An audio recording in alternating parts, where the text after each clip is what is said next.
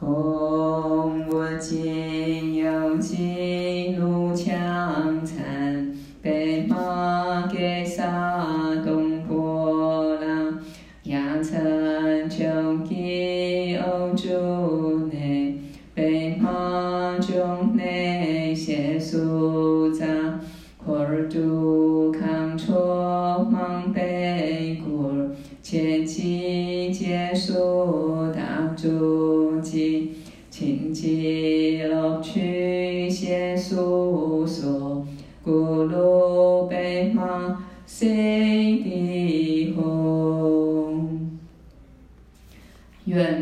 虚空之如母众生，从轮回的痛苦中解脱，得证永乐圆满正等觉果位。故倾听如甘露般的圣法。若要如法正得果位，应以广大意乐圆满菩提心，此珍贵殊胜的发心，同时应具恭敬行为与清净心，而听闻百业经的故事。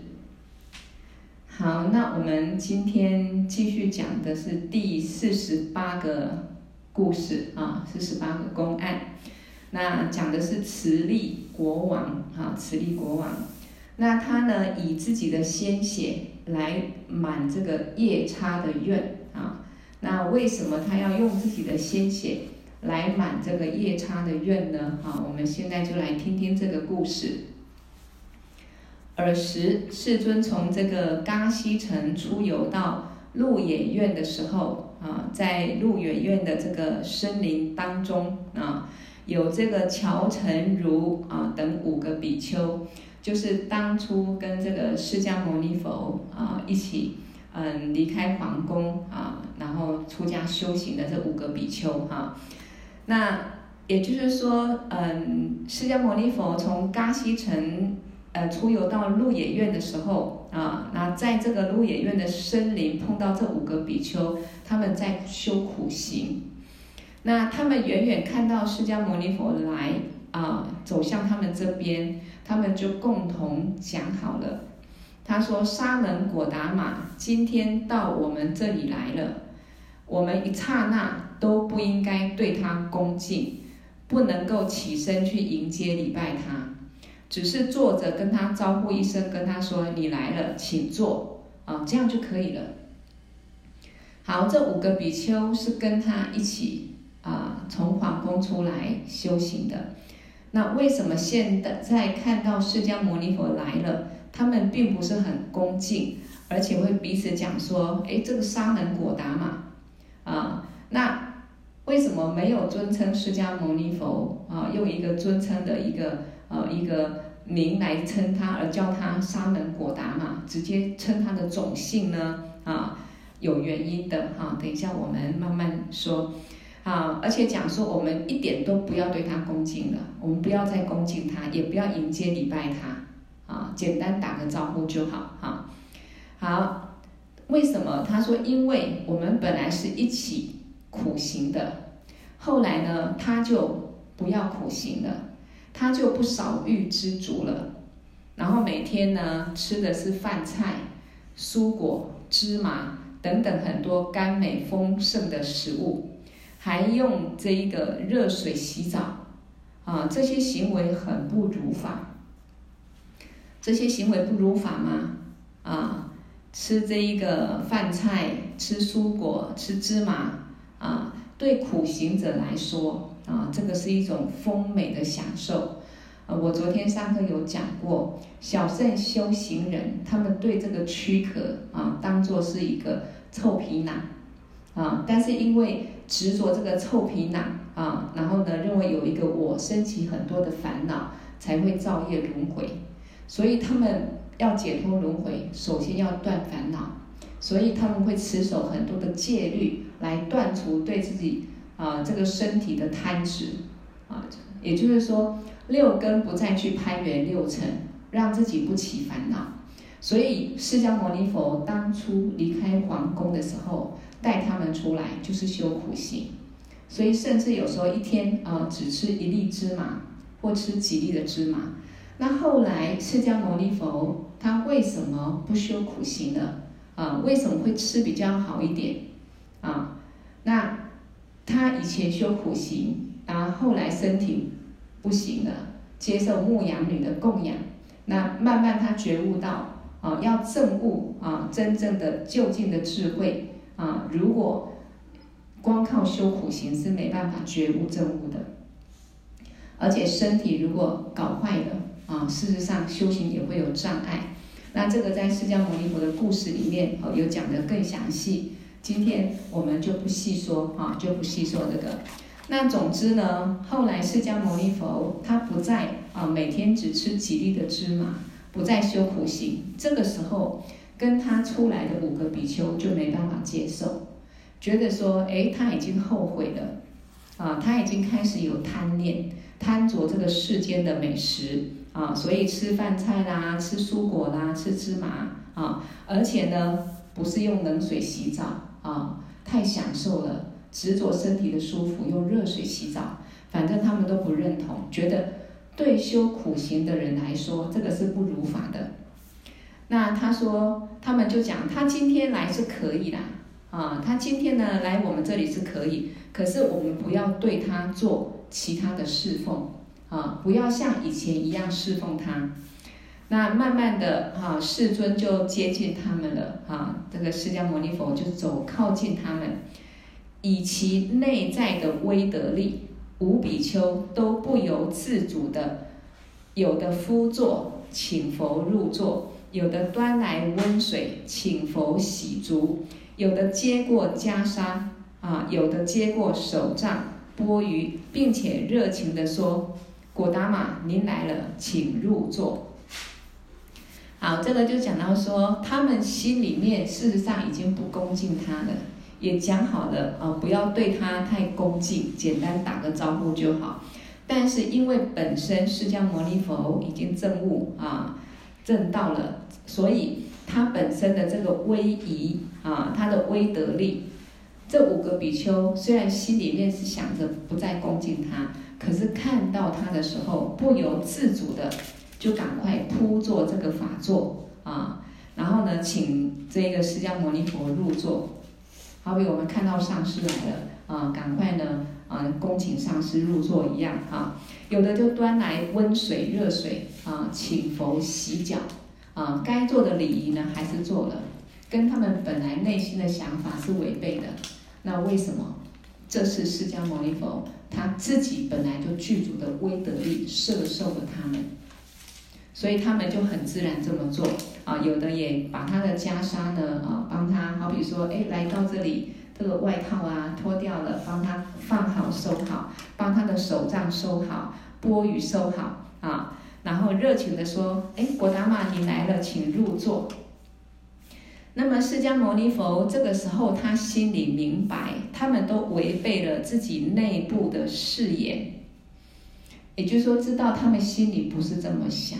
他们是两面人，就是说心里面事实上他们不开心啊，也并不想恭敬释迦牟尼佛了，因为觉得他没有跟他们一样一起在修苦行，但是做的行为却是很恭敬啊，所以说违背了自己内心的誓言。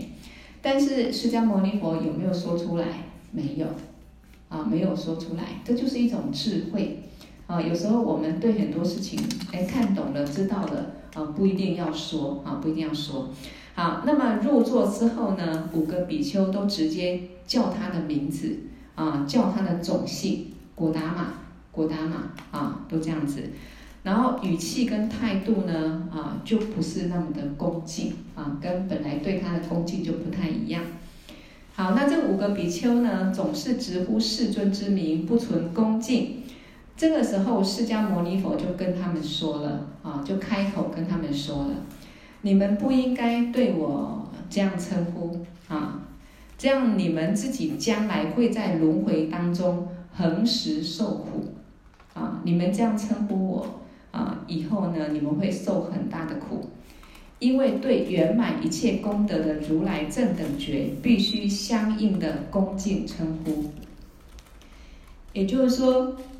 对佛是一个非常严厉的对境啊，比如说我们讲佛，他就是啊觉悟者，证悟究竟本性者啊，那佛是觉悟者，他能够传下解脱的教法，让所有众生解脱，所以是人天导师，啊，是最尊贵的。那么我们见到这么一个殊胜的对境，应该起恭敬心才对。可是今天五个比丘以他们自己的想法，啊，他们不了解释迦牟尼佛他为什么不再修苦行，所以心里面就产生烦恼，啊，然后产生不好的批判。跟邪见，所以呢，看到他虽然不得不恭敬啊，因为那是佛本来具有的一个威德力，可是心里面啊不那么的顺服，然后就呼喊他的种姓名字。好，那么他说这样子，你们以后会轮回中同时受苦。好，讲完了这个五个比丘听了释迦牟尼佛这些话。他们也就直言不讳的说出来，哎，干脆心里的话就爽快的说出来。有时候我们人跟人之间也是一样，其实有时候没有什么大不了，但是每个人都有自己解读的一个一个想法方方式啊，一件小事可能在心中变成大事，有时候讲出来，哎，其实就没事啊。所以这个就五个比丘呢，啊，这个时候既然释迦牟尼佛这么讲，我们没有恭敬。没有恭敬你，以后我们会啊受很大的苦。好，那我就说吧。所以他们就讲说，以前呐、你和我们一起修苦行，你没有得到圣者的一些功德。那现在呢，从功德跟智慧方面，好像你也没有什么增长。不同的是，你现在开始求名利。啊，你不知足啊，不少欲了，不像以前啊，简单的吃几粒芝麻，然后过着很苦行的生活。你多贪食物啊，你享用美食，你享受热水洗澡等等的，就讲了一堆啊。那世尊就问五个比丘说：现在我身色金黄，诸根调伏啊，就是我的。三门五根诸根调伏，就是看起来啊，一个修行成就者的德相啊，诸根调伏，你们没有限量看到吗？你们没有看到我现在啊不一样吗？啊，也就是说，在没有观察，纯粹自己的一个知见去判断释迦牟尼佛，觉得他现在不修苦行就不对，也觉得他并没有什么功德智慧，跟以前没有什么差别。其实。这个就像好比我们在检视别人，我们很难用一个外表或我们自己的看法去检视啊，去嗯看懂一个人真正他的修行到哪里啊，因为那是内在的智慧内功啊，我们没有神通力，我们看不懂。所以为什么说对每个众生，我们要把它当做未来佛去恭敬，不要随便去啊批判或伤害。因为很多已经是发菩提心的菩萨，我们不见得从表象的行为言语，我们就可以看出来。好，就好比这样子。好，所以释迦牟尼佛跟他讲：哎，现在我身色金黄，诸根调伏，你们不是看亲眼看到了吗？好，这个时候五个比丘就异口同声的回答世尊说：见到了，见到了，是呀，是没有错，是这样子啊。好，然后世尊就很慈祥的对他们讲：我们修道要想得到成就，就不能堕入两边，啊，那一个是不能过着单着世间的享受，第二个是不能让五蕴过于受苦，无衣无食。毕竟，因为毕竟是欲界众生，堕入任何一边都不容易成就。好，这个也是一个重点啊，一个我们学佛修行也是要了解一些一些中道的思想啊，一个真正正确的知见是什么，否则会偏堕于某一方面。所以这边释迦牟尼佛讲说，我们修行啊，修道要得到成就，不能堕入两边。这个不是我们平常讲的轮回的边、涅槃的边啊，不是。他的意思就是说。一个修行人，学佛修行的人，第一个，你也不要去沉迷、去执着世间的享乐，因为当我们去贪执世间八法、贪执世间享乐的时候，我们就会因为执着一来，一直迷乱外散在这些境上，不断的去造作努力，没有时间静下来去闻思修行。二来，当我们对这个外境世间一切美食啦、衣服啦、啊财富啦，升起很大贪着的时候，我们心中的五毒烦恼也会一直增上。这不是一个修行人应当有的，啊，因为修行人要慢慢参透世间这一切，这些因缘法都是暂时的、假象的，我不应该去贪着，对我最后的究竟没有帮助，反而会生起很多烦恼。所以第一个啊，不要太贪着世间的享受，但是是不是都完全不能享受？也不是一个重点，不要去贪着。那第二个。不能使五蕴过于受苦。这个五蕴，这边就是讲我们的眼耳鼻舌身，就是这个身体，不能太享受世间一切啊，太执着这些世间享受，也不能让你的身体太辛苦，没有衣服穿啊，去训练自己能够多么害怕这个寒冷啊，来锻炼身体，然后没有食物吃啊，来修这样的苦行。他说：“因为毕竟我们是欲界的众生，我们说三界众生就是欲界、色界、无色界啊。那我们是欲界众生啊，我们本来就需要这一些啊饮食受用啊，才能够继续存在。所以他说，呃，如果堕入任何一边都不容易成就。你太执着世间享受不会成就，你把自己的身体让它不断的受苦。”没有这个人生宝可以用，啊，身体不健康，你修行也不容易成就，啊，所以呃要远离二边，哈、啊，就是要中道，应当依现前菩提的中观道，啊，也就是说要中道，适当的享用食物，来护护持这个身体是 OK 的，啊，但是不要贪着。好，那五个比丘听了释迦牟尼佛开示之后，态度就迥然不同。这个就是明白了嘛，啊，明白了嘛，就好比我们没有学佛前看这个人世间，看待每一个人跟别人之间的互动，我们一定有很多的观点，啊，很多的执着心。那我们学佛之后，哎，明白了，懂了，慢慢会放下很多没有意义的、不必要的这一个啊执着，啊，这些烦恼慢慢就放下了，哈。好，所以他们就态度迥然不同，对释迦牟尼佛就升起了恭敬心，就祈求传法，啊，祈求佛佛传法给他们。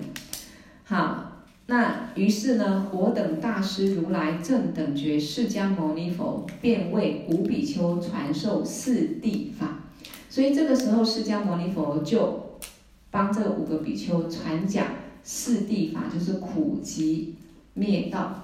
啊，四圣谛，我们讲的四圣谛，这个就是释迦牟尼佛初转法轮。我们讲四圣谛，啊，让这个五五个比丘了解啊，苦集灭道，也就是说，对这五个比丘宣说，我们众生会轮回受苦，啊，会感受六道轮回的苦，是因为，第一个苦，应该说六道轮回，它的本质就是一个痛苦的本性。只要在六道中轮回，不管哪一道啊，都是苦。啊，前面也讲过，此乃是苦啊，就是苦啊。让这个比丘去了解，去观察，就好比我们在上轮回过患一样。那第二个啊，极地，这个极什么意思？众生为什么会有六道轮回的苦果？好比说，我们现在是人，为什么最后一定要避免不了生老病死的痛苦？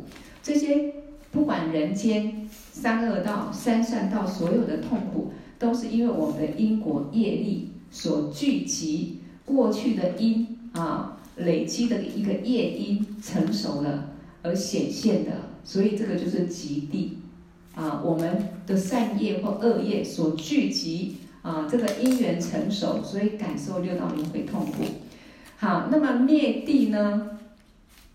我们学佛修行一个目的，就是要寂灭烦恼啊，然后断除六道轮回。因为六道轮回是一个果，它是痛苦的。然后它的因就是极地，因为众生有烦恼，众生造业业力成熟才有轮回的苦。好，那么我们怎么摆脱轮回的痛苦？不要再轮回，我们就是要得到啊，这个摆脱轮回的苦啊，最后涅槃极境就是灭地啊，苦集灭道，最后道地就是修持的道。我们现在在轮回受苦啊，也知道轮回受苦的因是因为我们的烦恼跟业力。那么我们怎么样去断烦恼，去断除业力，到最后能够解脱轮回？回到清净的自行上，啊，所谓的灭，即灭，即灭什么？即灭烦恼，即灭我们的烦恼，自然的六道就断除了。因为六道是我们烦恼的心造作的业力所现的，啊，所现的万法由心生，所以苦集灭道，或者苦集道灭，啊，就是六道轮回都是痛苦。一定要处理，啊，不要想说我要在六道中继续混，啊，都摆脱不了痛苦。那了解六道轮回痛苦的因，啊，这个极地，那么我要去修持解脱的道，不管小圣有小圣修持解脱的道，然后大圣菩萨有大圣的道，金刚圣其实快速成佛有快速成佛的道，啊，都要有一个方法嘛。我们要到台北，你要骑脚踏车可以很久很久。啊，那你可以坐公车，你可以坐游览车，啊，可以坐铁，坐坐这个高铁等等，啊，坐飞机，啊，不一样嘛，但是都是一条路。好，那最后学佛，不管小圣、大圣、金刚性圣，最后就是要达到这个灭地，即灭烦恼，断除轮回。啊，好，所以呢，五个比丘听完之后，四圣地之后，都摧毁了三界的烦恼。证悟了这个阿罗汉的果位，在释迦牟尼佛那个时候啊，他成佛那个时候，我们讲说那个时候呢，很多小圣比丘很快速啊，那个因缘很快速就能够证悟阿阿罗汉果位啊。好，那么而欲界、色界人或天人等得知了世尊在鹿野苑转四谛法轮，也都议论纷纷。啊，天人都开始觉觉看到了，哇，这个不可思议啊！释迦牟尼佛开始在传法了，啊，在宣讲这个四圣谛啊。好，所以像我们一直上课这么久，其实苦集灭道这四个我们都知道很清楚。嗯，六道轮回绝对是苦，那出离心绝对要有啊。那么我们要寻求一个修持解脱的道，就是要靠依靠文思。闻思，然后才能正确修行，啊，这个没有问题。好，这个时候很多众生赞叹释迦牟尼佛说：“佛陀为五比丘传付妙法，他们都得到了究竟涅槃。”啊，那世尊就说：“此五比丘，这五个比丘啊，不但现在我以妙法让他们得到究竟涅槃的果位，过去往昔我也曾经以我的血肉。”满足他们的愿望，并且让他们行持善法。所以，这个我们每次在讲这一个《百业经》故事公案的时候，会发现一件事情：很多事情都在重复。嗯，就像我们以前电视会有前世今生，啊，很我们这辈子跟很多的因缘因果纠结，很多的顺缘不顺缘。啊，很多都是过去是已经重演、重演再重演，只是我们不知道而已。那原因在哪里？我们同样的习气、同样的烦恼，造作同样的因，不是有所谓的同行等流果吗？那这个因缘不断，在我们没有了悟空性智慧、没有解脱之前，它就像你一个梦，梦醒了，你执着它是好梦还是噩梦，你心里放不下，哎。很容易那个梦又重新重复了，你会说：“哎呀，这个梦我好像一直在梦，常常梦过，啊，所以这个很有意思，所以我们也要去反思自己。现在听故事要反思我自己啊，我怎么来到这个人世间？我这辈子遇到一些不如意的，遇到一些什么因缘，甚至过去是也是这样子？啊，那我还要不要重演这一些没完没了的轮回的戏法？”啊，那我应该怎么追求解脱的道啊？心中要有一个啊明确的一个知见跟反思。好了，所以释迦牟尼佛说，这五个比丘啊，这辈子从皇宫跟我出来，啊，出来修行。那我现在为他们传四圣地的法，让他们能够证悟阿罗汉果位，解脱轮回。过去世我跟他们也是有因缘的，我用血肉来满足他们的愿，而且呢，让他们修持十种善法。然后这一些众生就问世尊，请问世尊往昔您是怎样以血肉来满足他们的愿望？并且啊，让他们修持这一个十善嗯善法啊，就问这个释迦牟尼佛。好，那么释迦牟尼佛现在就开始要讲了。他说，在很早以前呐，啊，印度鹿野苑有一个叫慈利国王的，他执政的时候，举国上下无不安宁，百姓呢无争无灾，佛法昌盛，国君。圣贤非常非常圆满，好，那这边讲到说这个慈利国王啊，那他掌政的时候，全国都非常安宁啊。我们说国泰民安，没有任何的战争，没有灾难啊，而且佛法很昌盛，就是弘扬佛法，弘扬正法。那国君很圣，非常圣贤啊，就是非常好的一个很。很慈善的一个国君，所以一切都很圆满。好，这个也是让我们讲想到一句话，叫什么？嗯，上上梁不正，哎，下梁歪。那一个是呃，风行草偃啊，就是指一个君王如果德行的时候，他会影响到整个国家啊。一个君王有福报、有德行，会影响到整个整个国家的一个国运啊。那么同样的，比如说在末法时期，其实很多呃个国家啊、不管嗯这个我们讲现在正在战争的俄罗斯也好，或很多国家、呃、总统或一些掌政的人，本身如果说自己的权位欲望比较强啊、那互相是一个争斗较劲，以这个自我国家利益为主，或自己个人利益为主，那么整个影响其实整个大社会大环境也必定啊。国家不是那么顺利啊，各种灾障也比较多，所以我们看到这个一个好的国王，他带给整个国家非常的幸福祥和。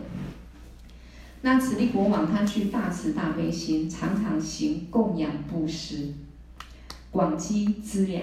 好，因为他啊也深信佛法啊，弘扬佛法，所以他常常供养沙门比丘，然后布施给婆罗门或者贫穷的人。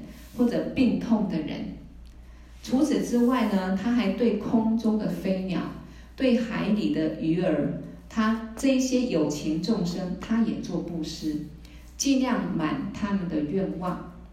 所以他是一个非常慈善的一个君王，本身就是这样子。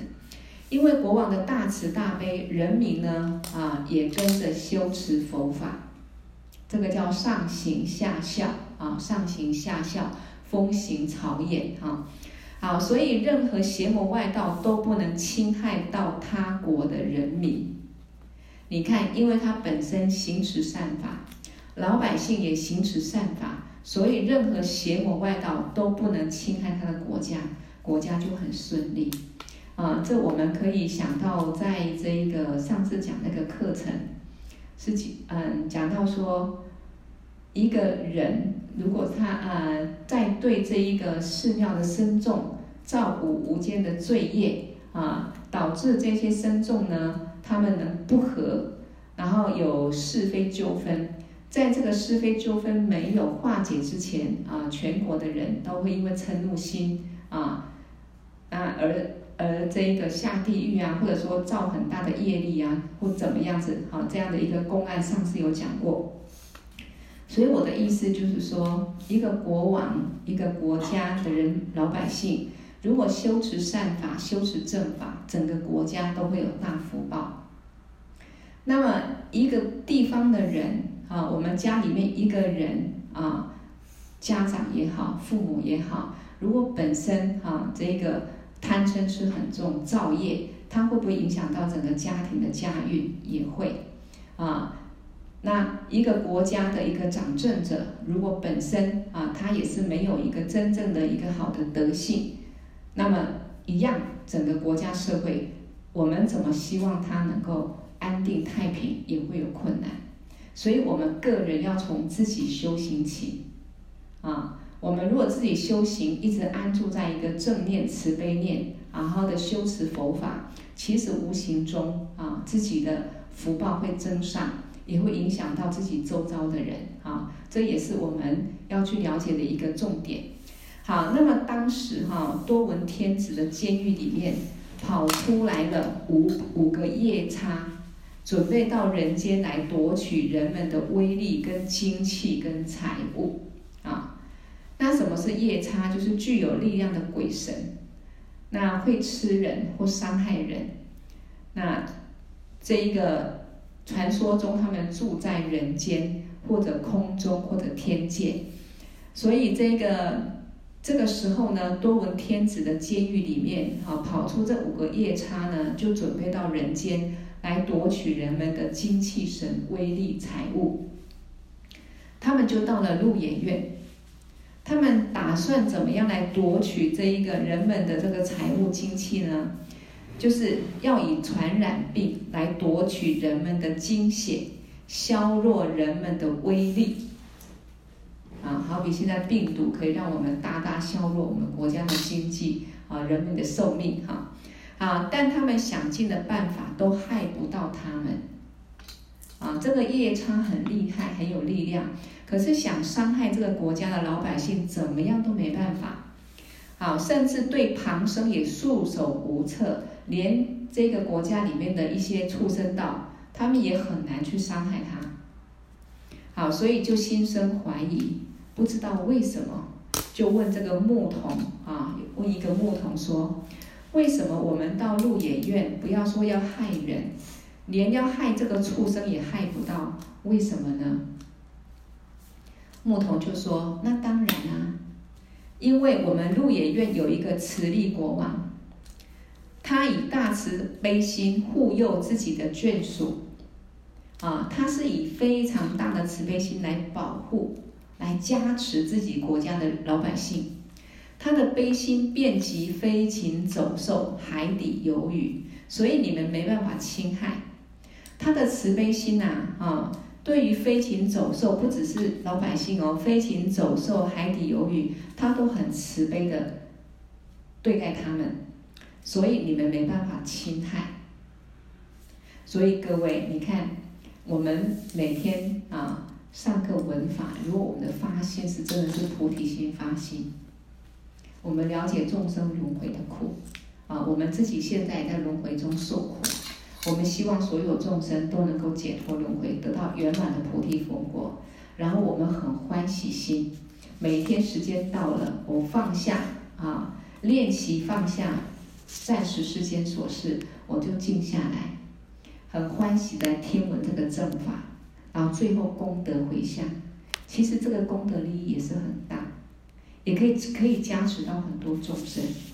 所以在末法时期，如果正法能够弘扬啊，对整个国家世界是非常啊好的啊，非常有很大的利益啊帮助。好，那么牧童讲完了。五个夜叉心里面就想，那这样的话，我们就应该直接去找慈利国王。他具有大悲心，可能会满我们的愿。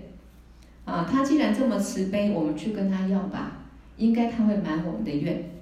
啊，所以他们就化现成婆罗门的形象，来到国王面前。那就对国王祈求道：啊，他说慈悲的国王。我们已经很久哈没有食物充饥了，现在饥肠辘辘，您能不能想办法满我们的愿，让我们饱餐一顿呢？啊，他就祈求这个国王，国王很乐意的说：可以可以，你们需要什么饮食，我无论何时都能够满足你们，啊，我都可以满足你们。那五个夜叉就说：我们不要别的。只需要活人的鲜血。那这个时候呢，国王就有点为难了。你食物什么都不要，你要活人的鲜血啊，所以他很为难，心里面就想说：我已经发了慈悲心，我不要伤害任何的众生跟畜生，啊，任何人跟畜生我都不伤害。那这样子我怎么办呢？我只好抽自己的血来布施给他们。这个就是大菩萨才能够有的行为，啊，他能够能够有这样的心，这么大的慈悲心，我们肯定没有。他能够做这样的事，我们也做不到。我们肯定，因为我们还是有执着，也有了悟空性，肯定会感受到身体的痛苦，内心也会后悔啊，或者。反而起嗔心啊，好，所以他就想，我就抽自己的血来布施他们好了。那他问夜叉们，我用自己的鲜血来布施给你们，如何？好吗？啊，那他们这一个这些夜叉听了就很高兴，非常好，非常好。哦，国王要把他的鲜血布施啊给他们，当然是很高兴。这个时候呢？国王马上让御医啊抽自己的血，然后来布施给这一这个这些夜叉啊，好比我们在捐血啊，输这个血，抽这个血，啊，那内心他内心也很清楚，知道这些化为婆罗门的这些人其实不是人，他们是非人，啊，就是夜叉啊，不是真正婆罗门啊，那但是他们也是众生啊。我一定要满他们的愿，所以他想说啊，我一定要满足他们的愿。御医就推脱说，这个时候呢，御医不敢啊，他就推脱说，从国王身上抽血，我是不敢的啊，我不敢，我不敢这么做哈、啊。那御医虽然推卸了国王的要求，但这个精通医术的慈利国王，就照着镜子啊，从自己的血管里面。自己抽出血，布施给五个夜叉饮用。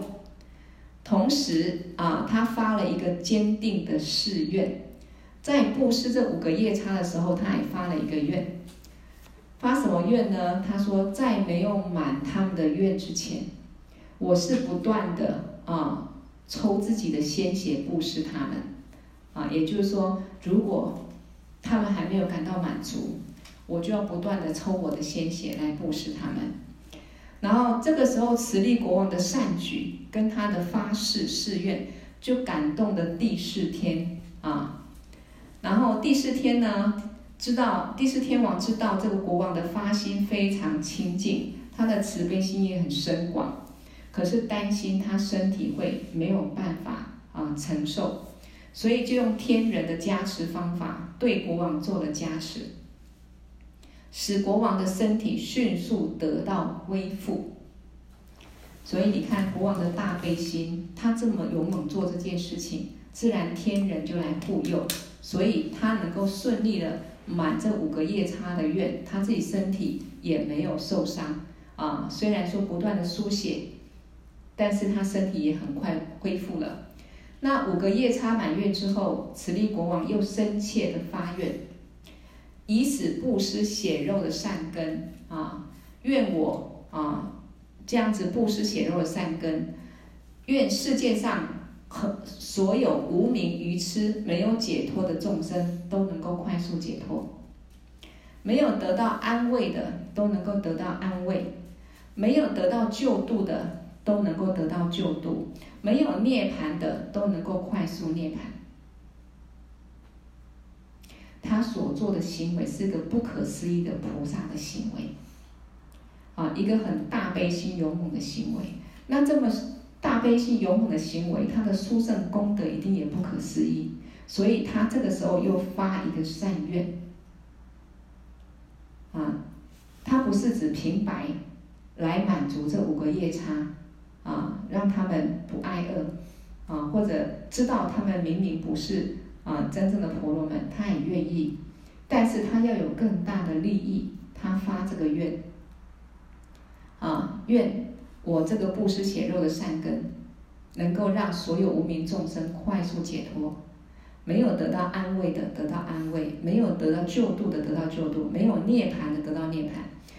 好，然后又因重的发愿，然后又发一个大愿，愿我以此善根，成熟我无上正等觉的果位。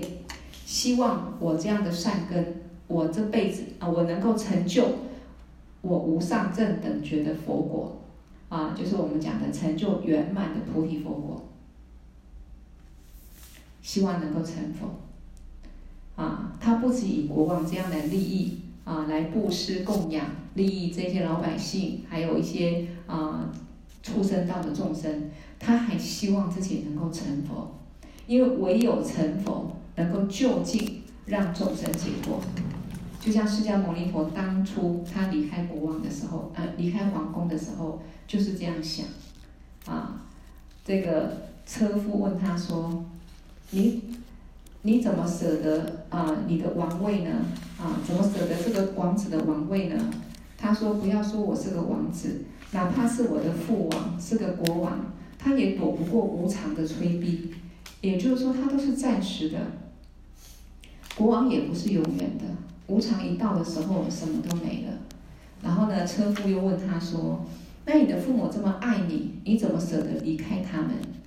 他说。”我对我父母的爱胜过于他们爱我，因为我不管怎么爱他们，都没办法让他们摆脱生老病死的痛苦。只有啊修行成道，才能救度他们啊解脱轮回，解脱生老病死的痛苦啊。好，所以同样的啊，他发这个愿，希望自己能够成佛。好，五个夜叉听到慈利国王这样发愿，马上说。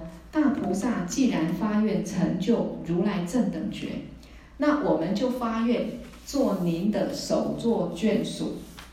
你看他的慈悲心感动了他们，啊，所以有时候我们面对很多的一些人或者一些呃对我们不利或有冲突或有恶恶意的人，我们如果也是用慈悲心来面对很多事情，它的结局就变得非常圆满。啊，所以这一个国王明明知道这五个夜叉啊是非人，他愿意书写给他们。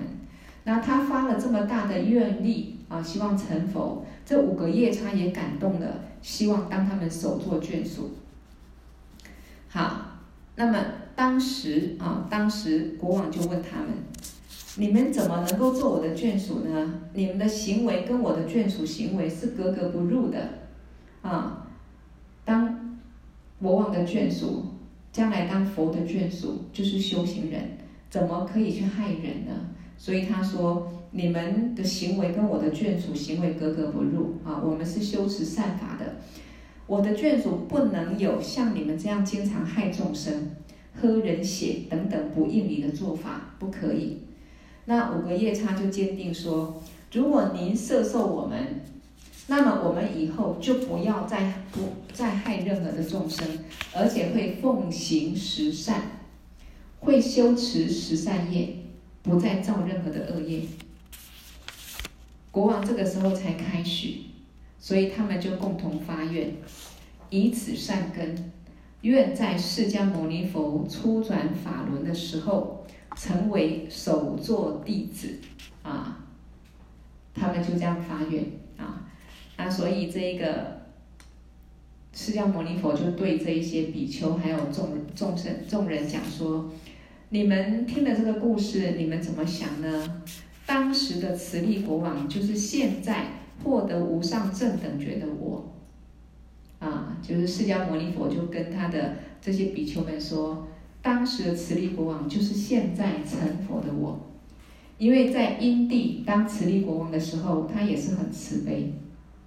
啊，然后他为了满足这五个夜叉，他把自己的鲜血啊来布施给他们，最后发愿自己要成佛，他真的成佛了。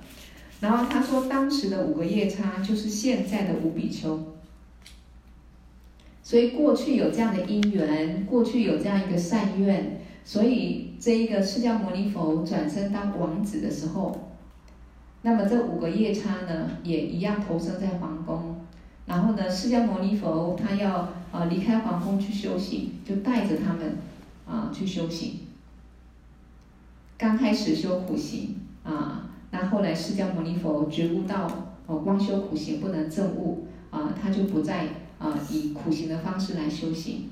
那这个五个比丘刚开始不不了解、不认同，就不恭敬释迦牟尼佛。那后来释迦牟尼佛解释之后，他们明白了，啊，反而就很恭敬，而且向释迦牟尼佛祈求传法。那世尊就传给他们四圣谛法，后来他们就证悟阿罗汉果位。所以你看，在生死轮回当中，在六道来来去去，我们也曾经转生成什么样的众生，也曾经造过什么样的恶业，肯定都有；也曾经在某个因缘下发了什么善愿，也都有。否则我们这辈子不会有机会，我们都不用视现出家相，我们就可以听闻这么殊胜的解脱的正法。而且是密圣金刚乘，啊，能够快速成就的法，一定过去世啊，比如说这辈子我们跟自己的上师集美法王，一定过去世有很深的因缘。那这辈子上师很慈悲，要摄受我们解脱，我们是不是应该像五个比丘，很希求啊，听闻正法之后啊，很精进，最后我们啊，不只是证悟阿罗汉果位，我们要提升成佛。啊，或者快速成就啊，好，所以呢，最后释迦牟尼佛就讲了啊，此力国王就是现在正悟正等觉啊的我，五个夜叉就是现在五比丘，当时我是以自己的血肉满他们的愿，现在我以自己体证的妙法，我正悟的妙法啊，四圣地法来赐给他们的慧命，过去以我的血肉满足他们的生命。他们的身体所需求的，现在我以证悟的妙法、解脱的法来赐给他们法身慧命，让他们得到解脱轮回的阿罗汉果位，啊，所以这个故事啊，就就是这样子，一个讲释迦牟尼佛跟五比丘之间的因缘，怎么在过去世曾经啊布施这个身上鲜血满足他们。啊，现在啊，这一世啊，在释迦牟尼佛啊成道的时候呢，又怎么样子以这一个四圣谛法来布施啊，传给这一些五个比丘，让他们解脱。所以这个每一个布施公案，其实就代表一个轮回的视线啊，代表众生轮回之中，我们。随着五毒烦恼，一定造作各种各样的业力，但是也因为我们有一些善念，所以我们曾经也种了一些善因，啊，也跟佛结了缘。这辈子我们才能够在轮回这么久之后，得到这个难得人生宝，还能遇到佛法，啊，遇到珍贵的上师，所以一样我们好好把握，很欢喜心的啊，来来希求正法。啊，来精进文字修行。好，那今天我们的课讲到这里，我们来功德回向。过去佛、现在佛、未来佛所有成就功德，以及我们今天上课的功德，一起回向众生，都能获得究竟圆满的菩提佛果而回向。给我第六度大颂却萨摩诸九年。卓瓦吉将马律巴，别伊萨拉贵巴修。唵，变作萨多萨玛雅，玛努巴拉呀，变作萨多德努巴提叉遮卓美巴哇，苏多堪尤梅巴哇，苏波堪尤梅巴哇，阿努拉多梅巴哇，萨瓦西帝玛美布拉雅扎。萨瓦伽玛苏扎美，只当西罗亚咕噜吽，哈哈哈哈吼，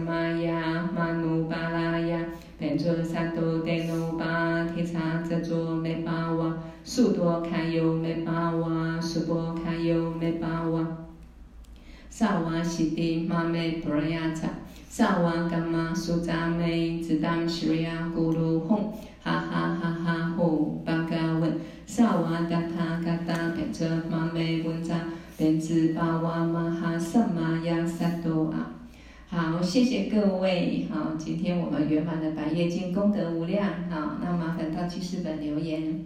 谢谢。嗯这个星期或上个星期还没有听完的课哈尽量补听完啊然后去留言。好晚安。